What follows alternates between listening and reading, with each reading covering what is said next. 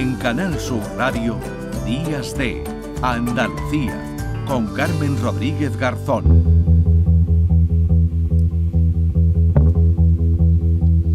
10 y 20 minutos de la mañana hay quienes se mueven esta Semana Santa en su vehículo particular. Por cierto, insistimos mucha precaución al volante, sobre todo en este domingo de Ramos, eh, día de jornada de regreso para muchos que han pasado el fin de semana pues en algún punto de Andalucía, en la costa, en el campo, en la sierra o en alguna otra ciudad.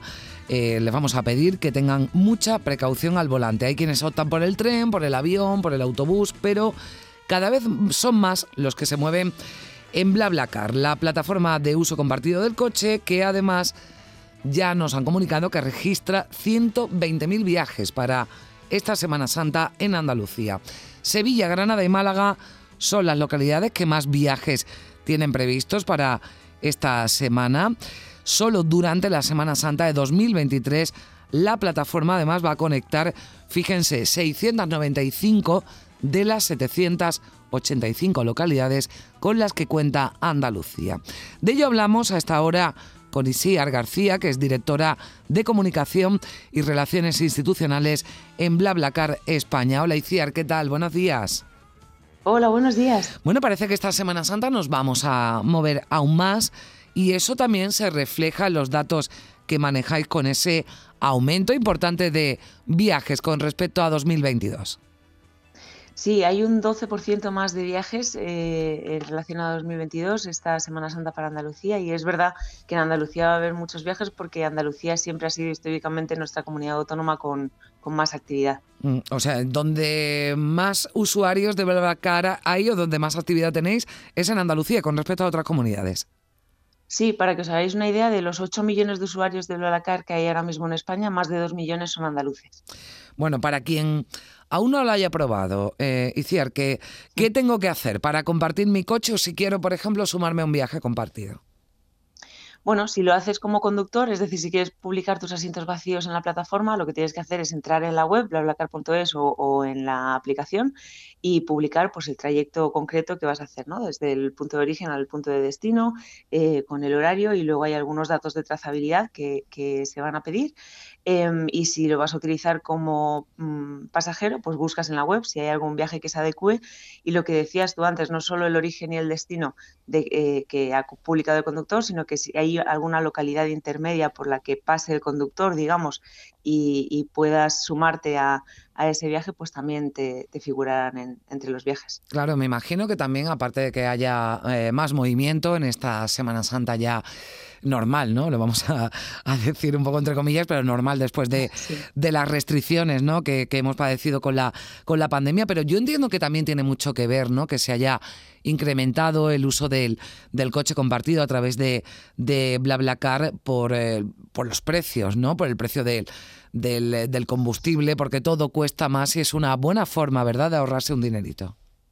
Desde luego, sobre todo con, bueno, con el contexto actual que tenemos, ¿no? Es verdad que por un lado hay muchos más conductores. Eh, el año pasado coincidió que subió el precio de la gasolina también por la Semana Santa y ahí se vio como muchos más conductores eh, publicaban sus asientos vacíos para ahorrar más y sigue habiendo un tema de ahorro económico importante, pero también es cierto que con el contexto que estamos viviendo, em, pues de energético ¿no? y, de, y de necesidad de ahorro de combustible, etcétera, y de mayor concienciación medioambiental, pues cada vez son más los usuarios que se suman a que haya menos asientos vacíos en la carretera. Mm. ¿Cuáles son los, viajes más habituales aquí en Andalucía? ¿De ciudad a ciudad, de ciudad a costa, eh, localidades eh, más intermedias, ¿no? municipios intermedios? Cuéntanos cómo, cómo nos movemos en BlaBlaCar los andaluces. Pues eh, para Semana Santa hay bastante desplazamiento entre zonas de interior y la costa, digamos, que, esto es bastante habitual en Semana Santa, en verano, etcétera. Y luego sí que ha crecido muchísimo, sobre todo en los dos últimos años, la conexión de pequeñas localidades. Es decir, antes eh, era, era, muy, muy, muy habitual ver desplazamientos entre capitales de provincia, de una capital de provincia A a una capital de provincia B, y ahora hay mucho desplazamiento pues, de una pequeña localidad a otra mediana localidad, por ejemplo, que eso eh, hace que nos evitemos pues, tener que hacer un primer desplazamiento a la capital, otro segundo desplazamiento a otra capital y esos viajes que nosotros llamamos de ejes B o ejes C eh, son los que más están creciendo ahora mismo, de pequeña localidad a mediana localidad. Mm, claro, pero si, bueno, yo digo, venga, tengo que ir a, no sé, se me ocurre, al puerto de Santa María en Cádiz, eh, pero hay alguien que puede aprovechar ¿no? también ese viaje con alguna parada en algún punto intermedio. Claro, eso sí que lo vemos mucho, por ejemplo, en localidades como La Carolina. La Carolina es una ciudad de paso y entonces eh, muchos ejes que conectan, pues, por ejemplo, em, Málaga con, Madrid, lo que hacen es que eh, el conductor, mm, bueno, pues, pues se presta a que como va a pasar por delante de La Carolina, básicamente, va a, coger a un pasajero ahí y a llevarle a, a la ciudad de destino. Eso, por un lado, para el conductor supone un mayor ahorro bueno, probabilidad de ahorro en los, en los gastos. Para el pasajero supone el desbloqueo de una conexión directa de un punto A a un punto B. Y luego para esas, en el caso de la Carolina no es tan pequeña, pero pensemos en localidades, por ejemplo, de menos de 100 habitantes, supone el desbloqueo de un acceso directo a cualquier otro punto de la península. Mm. ¿El usuario es mayoritariamente joven o esto ha ido, ha ido cambiando, Itziar? Pues llevamos ya 14 años en España y entonces los que tenían 14 años menos eh, eh, cuando empezamos eh, han crecido con nosotros, pero sí es cierto que cada vez se suman, se suman a la plataforma personas con más edad. Entonces la edad media al principio, por ejemplo, en, en, Granada siempre hemos tenido una presencia em, increíble desde el principio y era un perfil muy universitario de 23, 24 años y ahora la media edad ya está en torno a los 35, una tercera parte de nuestros usuarios tienen más de 36 años y se nota, los que utilizamos BlaBlaCar vemos que, que la media de edad ha crecido em, y que cada vez es una, bueno, pues una comunidad más heterogénea de usuarios, lo que sí se ha mantenido es que más o menos mitad y mitad hemos sido siempre hombres y mujeres. Bueno, hay un registro previo, lo digo por quien tenga alguna reticencia, ¿no? Puede decir, bueno, voy a meter a un desconocido en mi coche o me voy a meter en un coche de un desconocido. Esto hay una, un registro, ¿verdad? Previo, esto no, no se suma uno así como así. No, hay un registro y además hay, hay, bueno, pues muchos datos que nos, nos, dan a nosotros trazabilidad para generar al final más confianza, que es lo que pretendemos con BlaBlaCar, ¿no? Compartir coches se ha hecho toda la vida, pero lo que nos permite la tecnología, por un lado, es llegar, acceder a personas con las que no tienes contacto habitual, digamos, y por otro es tener pues una serie de capas de trazabilidad, de em, conocer el, nivel de usuario, digamos, eh, si es eh, muy buen conductor o no, opiniones del resto de la mm. plataforma y luego a través del pago y de los datos bancarios, pues también se tiene mucha trazabilidad. Bueno, pues ya lo saben, BlaBlaCar, 14 años ya en España e incrementa sus mm. viajes en un 12% en esta Semana Santa de 2022 aquí en Andalucía, donde hay un mayor número de trayectos y de usuarios de esta plataforma que permite el uso compartido del coche. Itziar García, directora de comunicación en BlaBlaCar España, gracias por estar con nosotros. Un saludo. Muchísimas gracias a vosotros y buena Semana Santa.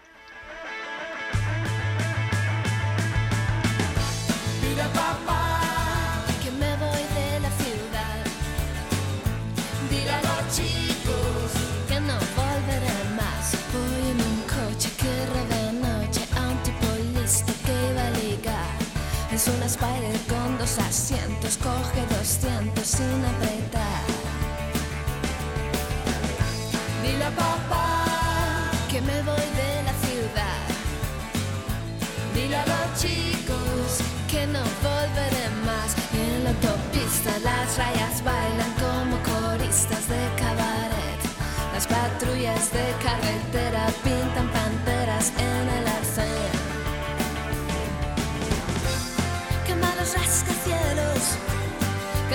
postes de la luz y los camiones de bomberos. Quema los tribunales, quema todos los bares, porque no voy a volver.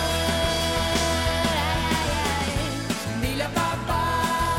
10 y 28 minutos de la mañana seguimos en Días de Andalucía y ahora le vamos a pedir se lo van a pedir desde el Centro de Transfusión, Tejidos y Células de Sevilla. Lo va a hacer Dora Díaz. Que no se olviden, por favor, de donar sangre antes de irse de vacaciones o aprovechando que están en algún punto donde pueden hacerlo. Dora, ¿qué tal? Buenos días.